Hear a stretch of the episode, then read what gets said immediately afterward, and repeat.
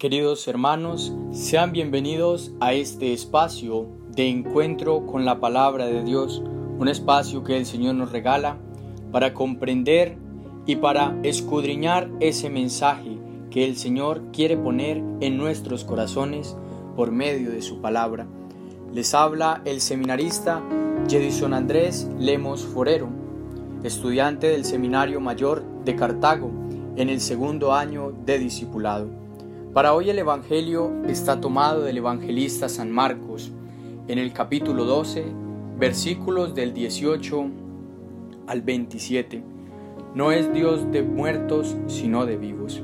En aquel tiempo se acercaron a Jesús saduceos, de los que dicen que no hay resurrección, y le preguntaron, Maestro, Moisés nos dejó escrito, si uno se le muere su hermano, dejando mujer, pero no hijos, cásese con la viuda y dé descendencia a su hermano. Pues bien, habían siete hermanos. El primero se casó y murió sin hijos. El segundo se casó con la viuda y murió también sin hijos. Lo mismo el tercero, y ninguno de los siete dejó hijos. Por último, murió la mujer. Cuando llegue la resurrección y vuelvan a la vida, ¿de cuál de ellos será mujer? Pues los siete han estado casados con ella. Jesús les respondió, Estáis equivocados porque no entendéis la escritura ni el poder de Dios. Cuando resuciten, ni los hombres ni las mujeres se casan, serán como ángeles en el cielo. Y a propósito de que los muertos resucitan, ¿no habéis leído en el libro de Moisés, en el episodio de la zarza, lo que le dijo Dios? Yo soy el Dios de Abraham, el Dios de Isaac, el Dios de Jacob. No es Dios de muertos, sino de vivos. Estáis muy equivocados. Palabra del Señor. Gloria a ti, Señor Jesús. Este texto de las Sagradas Escrituras nos quieren dar dos mensajes claros, nos quieren dejar dos grandes mensajes.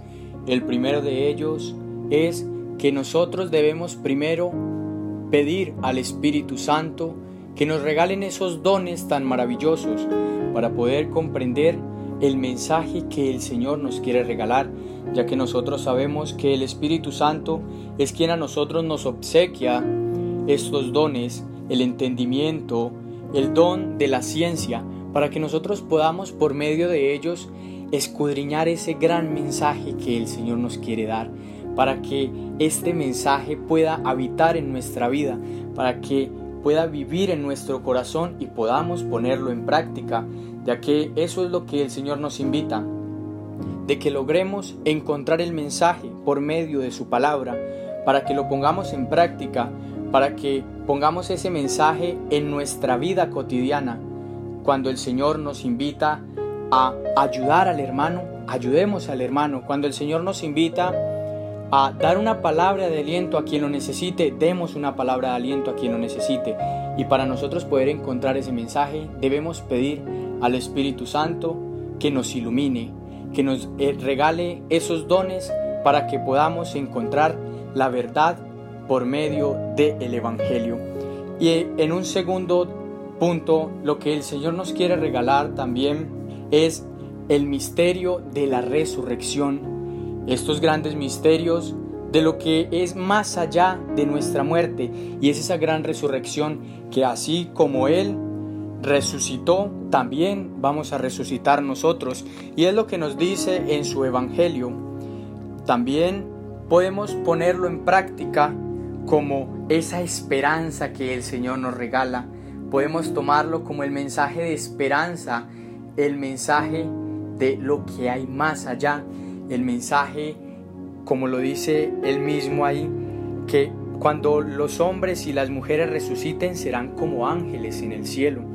Eso es lo que nosotros tenemos que tener en nuestro corazón y esa es la esperanza de nosotros, llegar a ser como ángeles en el cielo.